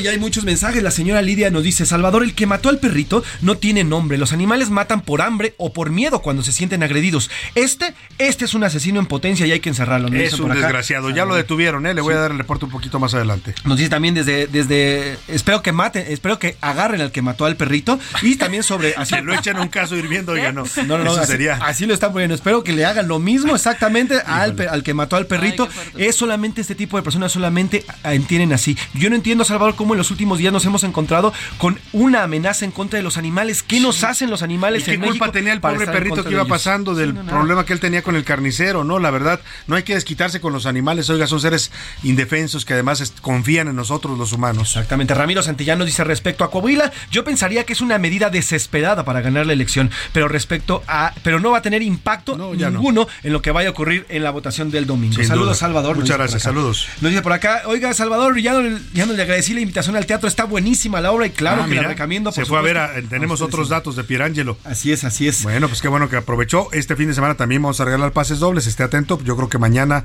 o el, el jueves, yo creo que los estaremos regalando, ¿no? Así es, nos dice José García desde La Laguna, es desgarrante ver cómo el loco psicópata asesina a este pobre perrito. Sí. No tiene Mauser, dice por No acá. tiene este madre, dígale desgraciado, no tiene madre, es ¿no? desgraci- este desgraciado, lo dice por acá. Pobrecita señor- de su mamá, qué culpa tiene, pero pues sí, así actúa. Nos dice también, eh, eh, también nos dice José García, el señor presidente en otro tema es campeón mundial para hacer más y más y más problemas en lugar de juntar y resolver los problemas que tenemos en nuestro país. Sí. Saludos, Salvador. Si, si- si le pagaran un peso a López Obrador por cada problema que nos ha creado los mexicanos, ya sería millonario. Mirka Ramírez, ¿qué nos dicen en Twitter en nuestra comunidad en arroba ese García Soto? En Twitter sobre el tema de Morena y el PT en Coahuila, el 7% dice que es una venganza, el 36% dice que es un berrinche de la 4T y el 57% que ni así van a ganar en el estado. Ni así. Ni así. Y sobre el tema del perrito y este tipo de personas, el 15% dice que no son seres humanos, el 73% dice que son psicópatas y el 12% dice que los animales son ellos. Los animales son ellos. Yo coincido también con esa última definición. José Luis, más saludos. Tenemos una pregunta y además eh, yo creo que vale la pena hacerla. Dice Salvador, buenas tardes, eh, te saludo con mucho gusto. Si, ¿Qué va a pasar el domingo de votación en Coahuila si los, eh, los ciudadanos votan por la alianza par- Partido Verde Ecologista? ¿Qué va a pasar si, si votan por alguno de los otros candidatos y cuando ya Morena ya tiene el apoyo del PT y del Partido Verde? No pasa nada, o sea, si usted quiere votar por Ricardo Mejía en- o por Lenin Moreno puede hacerlo. Y si el voto va a valer para ellos. Exactamente. El, Claro. lo- el que ya no los apoya en el partido pues es algo meramente simbólico, ya lo dijo también el dirigente del PT, ellos siguen siendo candidatos oficiales. Nos dice también otra pregunta, Salvador, eh, nos dice Gerardo Velázquez, quiero hacer una pregunta, ¿cómo podemos saber si realmente se obligaron a esos partidos políticos a desconocer a sus candidatos. Si de verdad existen Sí. estas presiones. Saludos, Salvador. Claro que los obligaron. Mira, no los obligaron. Lo que pasa es que, pues, el, el Verde y, y el PT viven de, pues, de eso, de, de estar aliados a Morena, ¿no? Les conviene porque les dan posiciones de poder, les dan recursos, ¿no? Eh, hablamos de dinero que les dan como partidos si, si van, si ganan más votación junto con Morena. O sea, es un, un interés económico también el que tienen. Muchos consideran que son como, como pues como sexoservidoras del- de, la política, o sexoservidores, ¿no? El PT y el, y Partido Verde. el Partido Verde porque se alquilan al mejor postor y en este caso pues el mejor postor es Morena. Eh, nos dice por acá, saludos eh, desde Tampico, la señora García Salvador. Eh, lo que sucede, este sujeto que cometió este acto con el animalito es un psicótico en potencia. Lo hará con una persona seguramente muy fácil en cualquier momento, así que hay que castigarlo severamente. Está indignada Saludos, la gente Salvador. con este tema y vamos Sí, claro. justamente con nuestra corresponsal allá en el Estado de México, Leticia Ríos, para que nos dé la nota porque ya fue detenido este animal, así le voy a llamar al tal Sergio N. En un- lo encontraron aquí en- escondido en una casa de Coyoacán, como todos los cobardes vino a esconderse en lugar de dar la cara. Leticia, te saludo, cuéntanos esta triste historia que ocurrió en el Estado de México. Buenas tardes, Salvador. Efectivamente, este martes, elementos de la Fiscalía General de Justicia del Estado de México y de la Secretaría de Seguridad y Protección Ciudadana Federal cumplimentaron orden de aprehensión en contra de Sergio N., el sujeto que el pasado fin de semana arrojó a un perrito a un caso de aceite hirviendo en el municipio de Tecámac. La Fiscalía mexiquense informó que Sergio N. fue detenido en un domicilio ubicado en la alcaldía Coyoacán de la Ciudad de México. El hombre es investigado por su probable responsabilidad en el hecho delictuoso de maltrato animal ocurrido el domingo pasado, cuando ingresó a la carnicería Choqui ubicada en el poblado de San Pablo Tecalco, en Tecámac, agredió verbalmente al propietario, lo amagó con un instrumento punzocortante y al momento de salir del estacionamiento, este sujeto pues aventó a uno de los caninos que se encontraban en este lugar eh, dentro de un caso con aceite hirviendo. Las fuertes quemaduras que sufrió el animalito le ocasionaron la muerte. Sergio N. fue trasladado a la agencia N de la Fiscalía General de Justicia de la Ciudad de México para su certificación y posterior puesta a disposición de la autoridad judicial correspondiente, quien determinará su situación jurídica. Eh, la Fiscalía del Edomex eh, pues puntualiza que a este sujeto se le debe considerar inocente hasta en tanto se dicte una sentencia definitiva en su contra. Eh, la dependencia señaló que el Estado de México cuenta con leyes para la debida protección de la vida y trato digno hacia los animales en el Código Penal estatal vigente, disposiciones que contemplan penalidades de 3 a 6 años de prisión y de 200 a 400 días de multa a quien cause la muerte por cualquier medio y prolongue la agonía de un animal que no constituya plaga. Hasta aquí mi reporte, Salvador. Muchas gracias. Muchas gracias a ti, Leticia Ríos, por esta información de último momento. Y qué bueno, ojalá le den la máxima pena, que son 10 años de prisión. Se lo merece por el sadismo y el dolo con el que actuó en contra de este animalito, al que sin tenerla ni de verla lo arrojó a este caso de aceite hirviendo. Oiga, está saliendo un fallo judicial de último momento. En un momento más le voy a a José Luis. Están absolviendo a José Luis Albarca. Lo van a dejar salir al que era alcalde de Iguala cuando desaparecieron los 43 normalistas de Ayotzinapa. Ya le doy el reporte más adelante. Por lo pronto, vamos al caso de las madres buscadoras. Esta historia dolorosa, una herida abierta en México que no cierra. Milka Ramírez nos preparó este reportaje. Nosotros apelamos a que ellos hagan conciencia de que ya no pueden seguir desapareciendo personas aquí en México porque pues entonces qué va a pasar con los que tenemos 10 años buscando nuestra familia y que muy probablemente sus restos estén en un cemejo.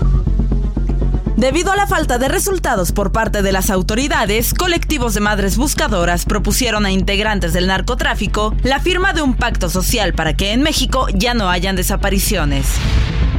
La propuesta fue enviada a los cárteles Jalisco Nueva Generación, de Sinaloa, del Golfo, del Noroeste, de los Zetas Vieja Escuela, de los Salazar, de Tijuana, de Ciudad Juárez, de los Beltrán Leiva y de la familia michoacana en una carta. Lo único que queremos es saber qué le pasó a nuestros familiares desaparecidos y que en el caso de que hayan fallecido, tengan acceso a un sepulcro digno para honrar su vida en este mundo. Por todo lo anterior, les vengo a proponer la firma del siguiente pacto que he llamado Pacto Social para prevenir y erradicar la desaparición de personas en México y fomentar la paz.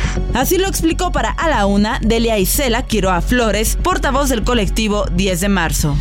Es un acuerdo donde se les hace a ellos a un llamado a que pues recuerden su origen, que recuerden que son mexicanos, sino que al ver su fuerza de dominio y de poder en el territorio y cómo controlan todas las actividades ilícitas, pues que nos apoyen a que esa práctica sea erradicada.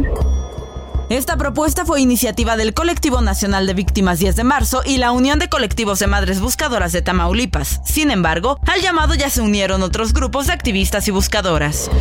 Ahorita se han sumado ocho. Son ahorita colectivos de Nayarit, Jalisco y Zacatecas. El objetivo de este pacto es recordarle a la delincuencia organizada que el enemigo no es el pueblo y apelan a su fuerza para detener a quienes se dedican a la desaparición había una paz y una tranquilidad porque ellos manejaban un código que no se metían con la sociedad. Entonces queremos recordarles eso, que ellos antes tenían códigos que respetaban al pueblo, que no se metían con él, inclusive ayudaban a gente de escasos recursos. Es insistir en eso, de que nos contesten los cárteles. Los familiares apelan al corazón de los narcotraficantes debido a que no son atendidos por las autoridades. Es que las autoridades no nos resuelven nada, incluso ya nos ignoran, no nos dan un trato digno. Y es que de acuerdo con Delia, en algunas ocasiones los miembros del narcotráfico las contactan y les dan pistas sobre los lugares donde pueden encontrar a sus familiares. A veces algún integrante así solitario de, de, algún cartel se comunica anónimamente a nuestras redes sociales y nos da información sobre lugares, puntos, les dicen ellos, donde hay cuerpos. Delia busca a su hermano, Roberto Quiroa Flores Valdés, quien está desaparecido desde el 2014. Su madre, María Valdés, supo que su hijo había sido secuestrado por el cártel del Golfo. Denunció que los marinos se enfrentaron con los criminales que llevaban a su hijo maniatado. En ese momento, Roberto perdió la vida y habrían sido los marinos quienes se llevaron el cuerpo. Pasaron cinco años y María no tuvo noticias de su hijo. Así, durante el informe de trabajo del Sistema Nacional de Búsqueda del 24 de junio del 2019, la mujer se le hincó a López Obrador. El mandatario se comprometió a encontrar a Rodrigo.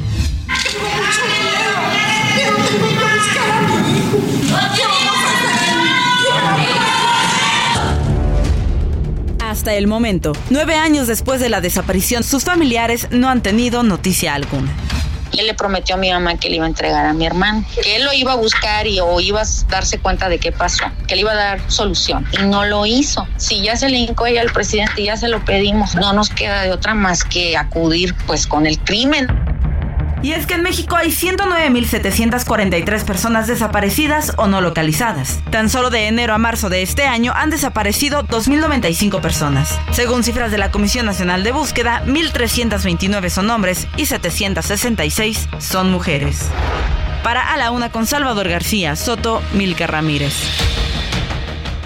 Pues así está de dramático el asunto. ¿Cómo será de dramático lo que están viviendo y de doloroso lo que están viviendo las madres buscadoras? ¿Qué tan abandonadas se sienten por parte de las autoridades? El gobierno de López Obrador ni siquiera las ha querido recibir. Le han pedido varias veces audiencia, han ido a protestar ante Palacio Nacional, le han pedido que cumpla la promesa que les hizo en campaña de que iba a ayudarles a encontrar a sus hijos. Bueno, ni siquiera un saludo les ha dado el presidente, ni siquiera habla de ellas ya en las mañaneras. ¿Qué tan desesperadas están que ahora lo que están haciendo es mandarle cartas al narcotra, los narcotraficantes. Les piden apoyo al narco para encontrar a sus hijos. José Luis Sánchez. Sí, se trata de esos colectivos que ya nos explicaba Salvador eh, Milka Ramírez, pero también hay, por, mientras tanto, las mismas madres ya fuera de los colectivos hacen declaraciones y aseguran que tienen más confianza en los cárteles, confiamos más en cárteles y no en las autoridades y no en el gobierno actual. Esto, obviamente, eh, ante los más de 109 mil desaparecidos que hay en nuestro país, Salvador. ¿Qué han dicho, por ejemplo, algunas de estas madres, José Luis, que son las, algunas de las que lideran los colectivos más importantes? Mira, por ejemplo, ya te decía, esta madre, eh, Delia Quiroa, aseguraba que las autoridades no nos hacen caso, definitivamente no quieren asumir su responsabilidad, les interesan más las campañas políticas y quién se va a quedar en el poder que buscar a nuestros familiares. Hay más confianza en los cárteles Uf. que en las autoridades, porque Uf. ellos se muestran como son, no son hipócritas y eso de alguna manera nos genera cierta confianza a diferencia del gobierno. Pues así están las cosas, ¿eh? a estas alturas le tienen más confianza a los criminales que al gobierno, porque el gobierno no responde. Mire, ¿qué tan? Esto me da pie a algo que dijo ayer el presidente López Obrador, que yo cuando lo oí se me hicieron los ojos así como, ¿es en serio? Es que últimamente el presidente hace declaraciones que cuando uno las escucha dice, ¿de verdad lo dijo? No es una noticia fake, no es una, un montaje, una edición, un meme. Dijo el presidente ayer que está muy contento y que le agradece pues casi les agradece a los narcos porque respetan mucho a los siervos de la nación, que cuando los detienen en retenes del narco, les dicen, ah, eres siervo de la nación, pásale, no tienes problema tú. O sea, y eso le da mucho gusto a nuestro presidente, al presidente de todos los mexicanos. Bueno, pues a estas alturas yo le propondría al presidente que nos diera un chaleco a todos que diga siervos de la nación para cuando nos topemos con los narcos en un retén, pues por lo menos nos respeten la vida y no nos asesinen, o nos secuestren, o nos desaparezcan. Así presume el presidente que sus siervos de la nación, estos que andan por todo el país promoviendo sus programas sociales, entregando apoyos y también buscando votos para Morena, son respetados por el narco. Escuche usted. Hay casos en donde detienen a alguien de los que trabajan en las comunidades, algún grupo de la delincuencia, y usan los que trabajan en las comunidades un chaleco y ya los identifican y los respetan pues ahí está, lo respetan, dice el presidente, y eso le da mucha satisfacción al presidente. El día que nos respeten los narcos a todos, bueno, también a él lo respetan, ya lo hemos visto en sus recorridos por Badiraguato. Por eso está contento el presidente. Lástima, presidente, que al resto de los mexicanos que están indefensos ante los criminales, a eso no lo respetan, a eso los matan, los secuestran, los asesinan, los desaparecen. Y eso parece no importarle a nuestro presidente. Vamos rápidamente a una noticia de último momento. Un juez ha absuelto al señor José Luis Abarca, quien fuera alcalde del municipio de Iguala, alcalde por el Partido Revolucionario, el PRD, perdóneme, eh, eh, muy cercano entonces, por cierto, a López Obrador, que aparece con varias fotos con él en campaña, eh, y lo están absolviendo el delito de haber participado en la desaparición de los 43 normalistas de Ayotzinapa. José Luis. Salvador, hace unos minutos el Tribunal Colegiado de Apelaciones del 19 Circuito con residencia en Matamoros, Tamaulipas, exoneró al José Luis Abarca Velázquez, exalcalde de Igualda Guerrero, del secuestro de los 43 normalistas de Ayotzinapa, sentencia que es definitiva y que no podrá combatir ya la Fiscalía General de la República. Además, junto con él, también a Felipe Flores Vázquez, exsecretario de Seguridad Pública de la mencionada localidad, junto con siete personas más, ya fueron exculpadas por este delito. Recordemos que además José Luis Abarca tiene otras dos penas o por otros dos procesos. O sea, lo absuelven del caso Ayotzinapa, pero va a seguir en prisión. Exactamente. Nos vamos a la pausa. Esto se llama Soy Fuerte. Lo cantan Fa y Alca, una canción de 2017, este dueto español, que también lo hace como un homenaje a las personas que padecen en el mundo la esclerosis múltiple. Y me vino de repente, luché contra ti. Mi vida se iba al carajo, no me iba a rendir. Al principio sentí lo primero cambio, pero la vida es así lucho por superarlo, pero algo aprendí y ahora... No le cambies. Estás en A la Una con Salvador García Soto. Información útil y análisis puntual. En un momento regresamos. Ya estamos de vuelta en A la Una con Salvador García Soto. Tu compañía diaria al mediodía. Uno de los principales hospitales en materia en el país es el Instituto Nacional de Neurología y Neurocirugía, ubicado en la alcaldía Tlalpan, Ciudad de México. También hay asociaciones que ayudan a pacientes, como Unidos Combatiendo la Esclerosis Múltiple. En redes sociales la encuentran con el mismo nombre y su número es 55 24 70 67 05. Otra opción es la Federación de Esclerosis Múltiple en México, ubicada en la colonia tabacalera en la Ciudad de México. Y también está la Asociación Mexicana de esclerosis múltiple. Si un día te despertas y te encontras con todo gris, pero no lloras y solo te reís, me gustaría decirte una cosa, que ahora tu vida es toda de color rosa. Soy Fabián Quintiero. Adrián Maray. Juan Cibaleirón de Los Pericos. Kevin Johansen. En un estudio de grabación con la gente de EMA. Si la impotencia se invitó y no la viste venir, pero elegís no darle bola y seguir. Me gustaría decirte una cosa. Que ahora tu vida es toda de color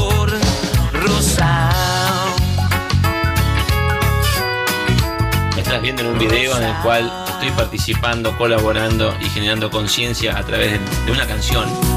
Vivir, sentir, reír, sufrir, ver el sol siempre salir, correr, saltar o imaginar. Si se nubla hay que despejar.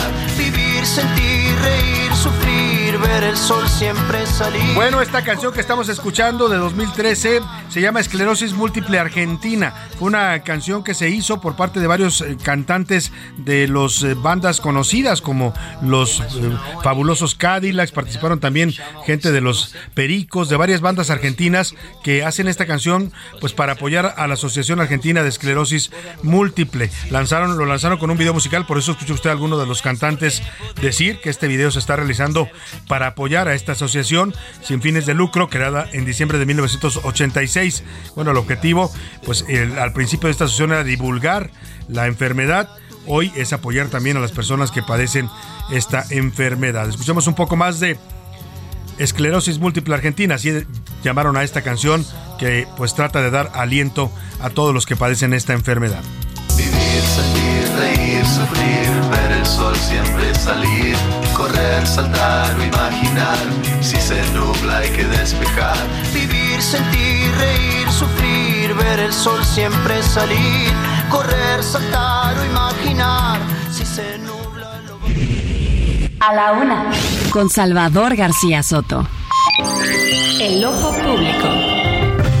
En A la Una tenemos la visión de los temas que te interesan en voz de personajes de la academia, la política y la sociedad. Hoy escuchamos a Maite Azuela en Romper la Confusión. El ojo público. Buenas tardes, Salvador. Me da mucho gusto saludarte a ti y al auditorio como todos los martes. Las elecciones de este fin de semana en Coahuila y en el Estado de México serán una elección anticipada para la oposición en 2024, pues según las encuestas todo parece indicar que el Estado de México lo ganará Delfina Gómez por Morena y sus aliados, pero Coahuila se queda gobernada por Manolo Jiménez de la Alianza Va por México. Creo que Coahuila es la mayor lección para la oposición. Ganará no porque sea el mejor candidato, sino porque Morena, el PT y el Verde decidieron participar cada quien por su cuenta. ¿Esto qué quiere decir? que si sin sus aliados, Morena no puede ganar una elección de forma contundente, algo que sí pasará en el Estado de México. Con esto, a partir de la siguiente semana, empezaremos a ver un jaloneo político en el que el PT y el Verde harán una especie de chantaje a Morena para acompañarla en el 2024.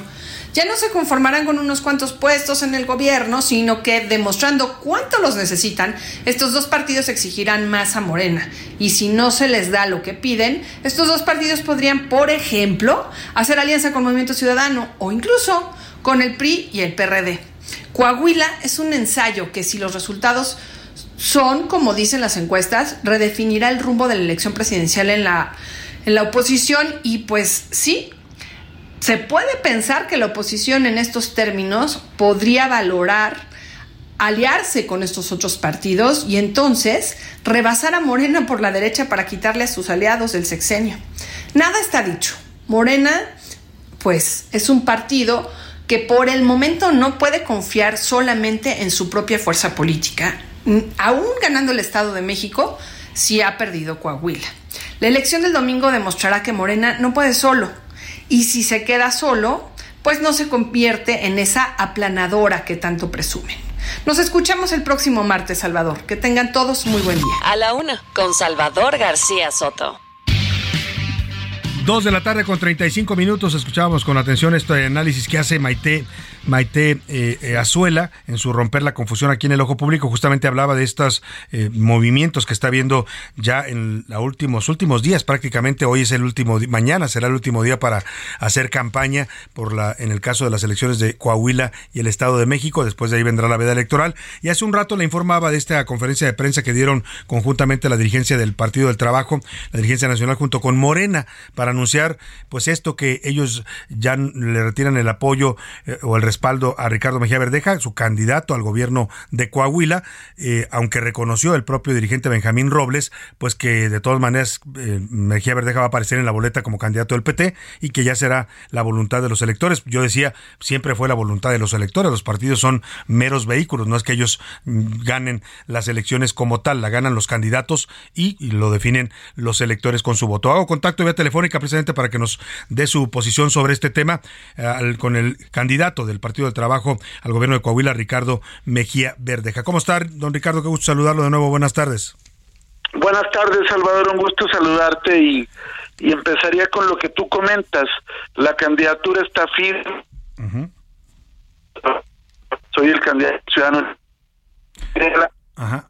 A ver, estamos teniendo un poco de problemas con, con, la llamada. Eh, se va por momentos lo que nos está diciendo Ricardo Mejía Verdeja. Decía él, alcancé a entender que su candidatura está firme, que él va a seguir siendo candidato y va a llegar hasta el final de esta elección. Lo escuchamos de nuevo, Ricardo. Sí, ¿me escuchan? Sí, perfecto. ¿Me escuchan? Perfecto. Ah, te, te decía que, que mi candidatura está firme, fue avalada por el órgano electoral no hay posibilidad de sustitución, voy a estar en la boleta electoral, candidato ciudadano del PT a gobernador, y ahorita lo que estoy haciendo es reforzar el llamado a todos los coahuilenses a votar. Creo que esto que está pasando a nivel nacional, de tantas presiones que he recibido, eh, to- todo este camino empedrado, pues me ha venido fortaleciendo como un candidato ciudadano que defiende los intereses del Estado frente a los corruptos del PRI y la imposición de, de Oriana. Entonces, estamos listos, Salvador. ¿Cómo interpreta usted esta decisión que toma la dirigencia del, del PT? Eh, dice usted bajo presiones, a usted lo le pidieron en cantidad de ocasiones que declinara, que se, se sumara a la campaña de Guadiana, usted se negó hasta el último momento. ¿Y por qué ahora el PT dobla las manos, digamos? ¿Qué hay detrás? Pues mira, la verdad es que ha sido mucha presión. Me pareciera que se va la vida en esta elección de los coahuilenses. Nos han hecho rehenes de custodios, de mensajes, eh, indebidamente. O sea, cuando es una elección local, pero ha habido una presión totalmente extralógica que ha llegado a la extorsión, al chantaje, a la presión, a las amenazas. Y bueno, pues finalmente eh, yo respeto mucho a la dirigencia del trabajo, del Partido del Trabajo, se han portado bien, pero bueno, pues ellos tendrán sus razones. Sin embargo, como ellos mismos lo reconocen en la rueda de prensa, yo estaré en la boleta electoral y serán los coahuilenses los que van a decidir. Como, como siempre ha sido, ¿no? Son los electores los que tienen siempre Claro. la última palabra. Tú lo, tú lo decías muy bien, o sea, los partidos finalmente son un vehículo para que el pueblo vote y aquí no han hecho, han querido hacer, sobre todo eh, Morena, decir, bueno, pues aquí no importa la persona, puede ser un ladrón guadiana, puede ser un corrupto, puede acumular agua, puede explotar mineros, pero pero no va con Morena se purifica. No, no, el ladrón es ladrón y lo que vota la gente Claro. Y yo me siento muy fortalecido. Creo que esto es, sin duda, nos coloca como la verdadera candidatura ciudadana de oposición. y, y la gente, vas a ver tú el, el domingo, va a haber un voto oculto que se va a manifestar, porque las amenazas y presiones han sido para los electores y el juego político local, tanto del PRI como, como de Mario Delgado y, y Guadiana y todo el aparato y la nomenclatura de ellos. ¿no? Claro, vamos a estar muy atentos a los resultados, por supuesto, el domingo, don, don Ricardo, pero le quiero preguntar también, hace unos días el presidente, me supongo que dentro de este ambiente, como dice usted, de presiones, le han de haber pedido al presidente que se deslindara y dijo públicamente en su mañanera que lo desautorizaba a usted para usar su nombre, que usted no lo representaba, porque ha dicho de un par de veces ya, se fue sin despedirse. ¿Qué, ¿Cómo toma usted esto y qué tanto cree que le puede afectar? Pues todo mi respeto, mi solidaridad, afecto, gratitud. Él es el presidente de todos los mexicanos y yo te puedo decir, como lo he dicho varias veces, que no he usado en mi propaganda política electoral ni en mis intervenciones públicas. Eh, en alguna pregunta en un debate me dijeron y lo contesté porque lo creo, pero de eso a utilizar su nombre jamás. Y yo creo que eso responde a intrigas palaciegas eh, de gente que quiere ahí este eh, pues llevar agua a su molino, pero la realidad es que yo estoy con mis propios temas, los temas de Coahuila. Es indebido además usar la, la figura del presidente, es un tema que afectaría la equidad en la contienda. Eh, y sin embargo, pues ahí tuve con Morena y con Guadiana, como Guadiana no tiene nada que ofrecer más que su corrupción, él, él sí es cobijarse pues, en la figura del presidente. Yo creo que ahí habría que ser parejos. Y, y ni así, ¿verdad? ni así al parecer le ha funcionado, porque las encuestas no, no, no lo No, mencionan. no, y, y las encuestas reales, porque ellos son mañosos para preguntar. Preguntan por por Morena y esconden al candidato, ahí como como traer ahí un podrio ahí que no quieren que la gente lo... Entonces, pero la realidad tú la vas a ver el 4 de junio. Yo creo que toda esta persecución política que he vivido, este al final la gente de Coahuila va a responder muy solidaria, porque saben que si yo fuera un político del montón ahí hubiera negociado y hubiera pero no la verdad mi causa es justa es legítima. Yo sí quiero rescatar a Coahuila está invadida de corrupción y, y por eso estamos aquí pero pareciera ahora que, que es indebido querer cambiar las cosas en Coahuila y que debemos dejar que sigan los corruptos gobernando pero pero no yo voy con todo mi querido. Salvador Pues ya lo dije hace un rato usted en un audio que ya pusimos también al aire. El, el Tigre va a seguir y bueno, pues el domingo estaremos viendo los resultados también y comentándolos, por supuesto, con usted, don Ricardo Mejía Verdeja. Así es, te mando un abrazo y Igualmente. saludos. Muchas gracias. Va a dar una conferencia de prensa ya en Coahuila. Ricardo Mejía Verdeja en unos minutos más nos ha anticipado y adelantado y le agradecemos la confianza, esta, pues esta posición pública ya de que él dice yo sigue, sigue su candidatura, se, se denomina candidato ciudadano, aunque en la boleta aparecerá todavía con el Partido del Trabajo. La gente que nos escucha ya en Torreón, pues podrá votar si así lo decide por el caso de Mejía Verdeja o por quien ellos decidan. Aquí el voto es libre y abierto. Oiga, rápidamente un mensaje que me decía José Luis Sánchez hace un momento de una persona del auditorio que nos dice que se sintió decepcionada porque dije yo, hice una comparación entre las exoservidoras y partidos políticos como el PT y el, y, y El el Verde. que pues normalmente se alquilan, ¿no? Andan, eh, a- los verdes, por ejemplo, fueron primero aliados de, de Fox, no, primero del PRI, antes de Fox fueron aliados del PRI durante muchos años, después se fueron con el PAN, después se fueron con el Calderón eh, con, con el con el Peña. PRI de nuevo y luego otra vez ahora con Morena. El PT igual, ¿eh? el PT fue aliado del PRI durante muchos años, de hecho lo impulsaron los hermanos Salinas, Carlos Salinas y Raúl Salinas en su sexenio, ahí es cuando surge el PT y después se vuelve aliado del PRD y después de López Obrador y de Morena. Eh, eh, eh, nuestro escucha, ¿cómo se llama? Sí, Güences García nos dice. Güences me dice que, se- que, que, que- que ofendí yo a las, a las exoservidoras. Tiene razón, Güences, le ofrezco una disculpa a todas las personas que se dedican al sexoservicio. Yo creo que sí, comparando el PT y el, Verde con las exoservidoras, que son personas, dice él, que hacen su trabajo con dignidad, pues sí, la verdad que creo que están más abajo todavía. No sé, no, no pongo ni abajo ni arriba. Son, no, no son comparables, pues tiene toda la razón. Creo que son pues muy, muy, muy cuestionables este tipo de partidos. Le agradezco mucho su comentario. Y dicho esto, vámonos a los deportes con el señor Oscar Mota. Los deportes en A la Una con Oscar Mota. Oscar Mota, ¿cómo estás? Muy buena tarde. Mi querido Salvador García Soto, ¿cómo estás? Te mando un gran abrazo, amigas y amigos. Hoy un gran día para ganar. Continúa el tema del fútbol. A ver, para todas las amigas y amigos que nos están escuchando que dicen, bueno, ya, ya acabó obviamente la Liga MX. Bueno, siguen obviamente temas importantes. Número uno, la final de la Liga Femenil. A ver, querido Salvador, amigos, el día de ayer se definió la final que será entre el América Femenil. Ojo, amigos azul cremas, continúan obviamente todavía en la pelea por ganar un título, un título importante, el título de la Liga Femenil. Y van a enfrentar al Pachuca, a las Tuzas del Pachuca.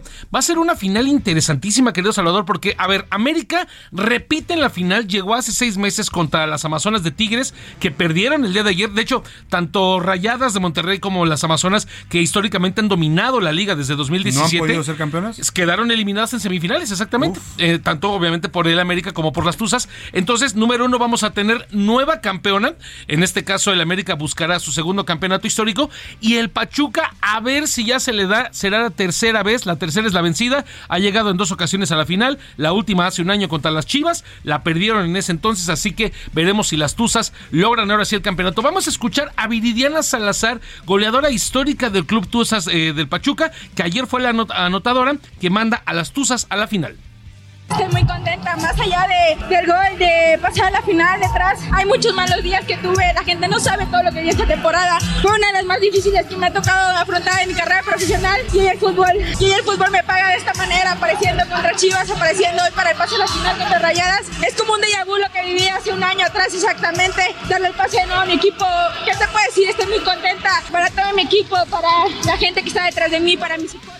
Le manda saludos a su psicólogo, le manda saludos a su mamá. Considero que es Dice importante que esto. vivió una etapa complicada, difícil. ¿no? Y es importante porque los atletas profesionales eh, genuinamente casi no hablan de este tipo de cosas. No, no, no. Y, y como cualquier ser humano puede Claro. padecer este tipo de problemas. Estamos acostumbrados a verlos, obviamente, pues en la tele, superhéroes y demás. Y entonces Viridiana Salazar, de hecho, ya tiene un festejo muy claro porque su familia es del, del sur del país. Entonces, ayer que anota el gol, hace como un símbolo como de llamada por, por teléfono, dedicándolo como si le estuviera haciendo una llamada telefónica a su mamá. Entonces, ahí está el tema con Viridiana Salazar. Por último, en la NBA cambiamos. eh, no pudieron hacer los eh, Celtics de Boston la, la hombrada.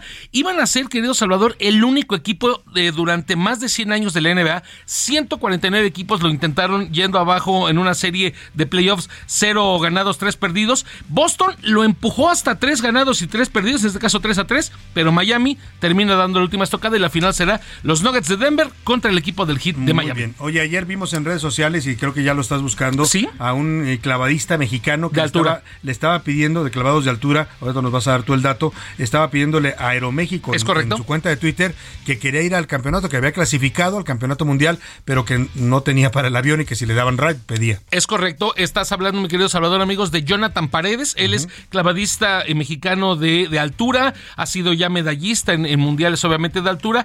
Actualmente está compitiendo, ya lo contactamos, él pertenece a, a- a temas, obviamente, de Red Bull, como la marca, ya lo contactamos. Nos dicen, obviamente, la gente que nos lo van a, poner pronto, pero sí, eh, hizo este llamado, calificó a Fukuoka y, de hecho, no solamente ellos, otras marcas ya se acercaron a Jonathan Paredes para ofrecerle este apoyo. Muy bien.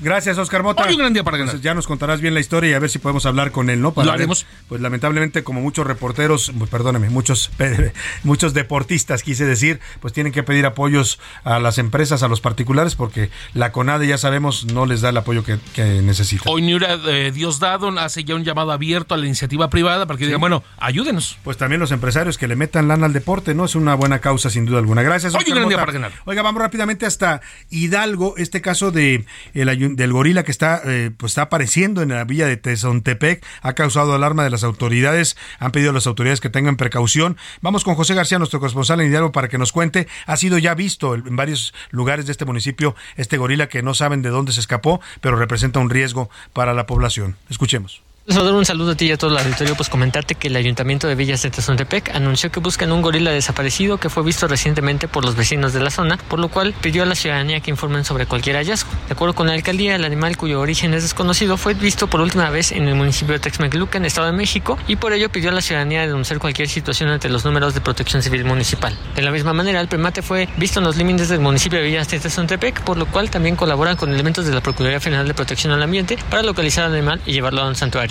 Hasta el momento, los brigadistas de protección civil no han hallado al animal, pero solicitaron que se mantengan alejados debido a que puede ser peligroso y desconocen la forma en la que actúan contra los seres humanos. La Policía Municipal de Villas de Tezontepec también mantiene la vigilancia después de las denuncias de ciudadanos que aseguraron que vieron al animal deambular por la zona ayer por la noche. En Villas de Tezontepec no hay zoológicos ni reservas naturales, por lo cual las autoridades estatales desconocen las causas de la aparición del primate que puede llegar a pesar más de 160 kilogramos. Es la información que tenemos desde el estado de Hidalgo. Muchas gracias, eh, gracias, José Ríos. Pues sí, hay que tener cuidado, José García, perdón.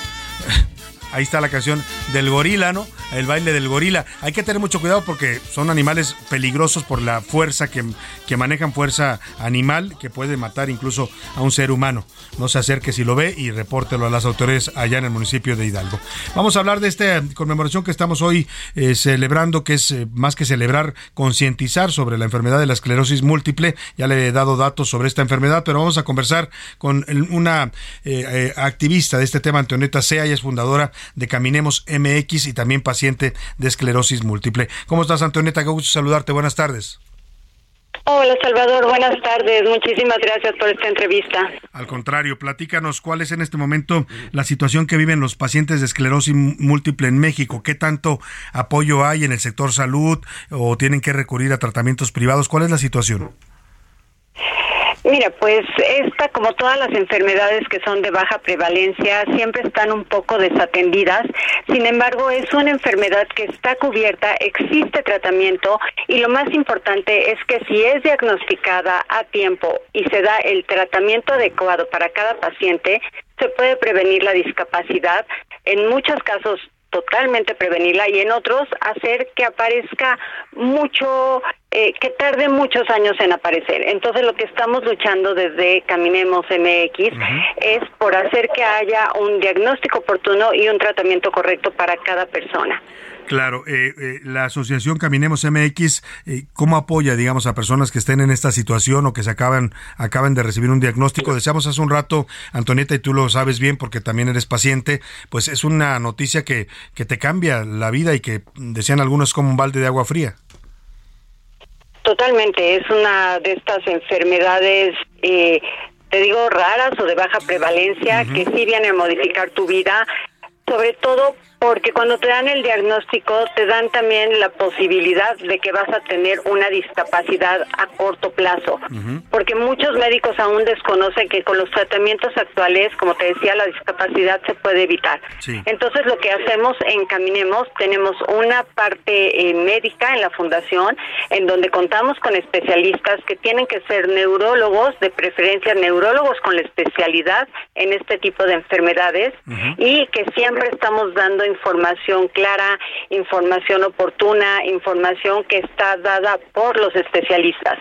Y en este sentido vamos a lanzar un movimiento que se llama En Marcha por la Esclerosis Múltiple de EM, porque los problemas de la marcha son los que se ven mm, principalmente afectados cuando se padece esta enfermedad. Claro, la movilidad y la autonomía de la persona se ve restringida y esto que nos dices es muy importante recalcarlo, Antonieta Sea, estamos conversando con la fundadora de Caminemos MX y paciente de esclerosis múltiple, la discapacidad que genera la esclerosis múltiple ya se puede evitar si se recibe un diagnóstico a tiempo y se toma el tratamiento adecuado. Así es.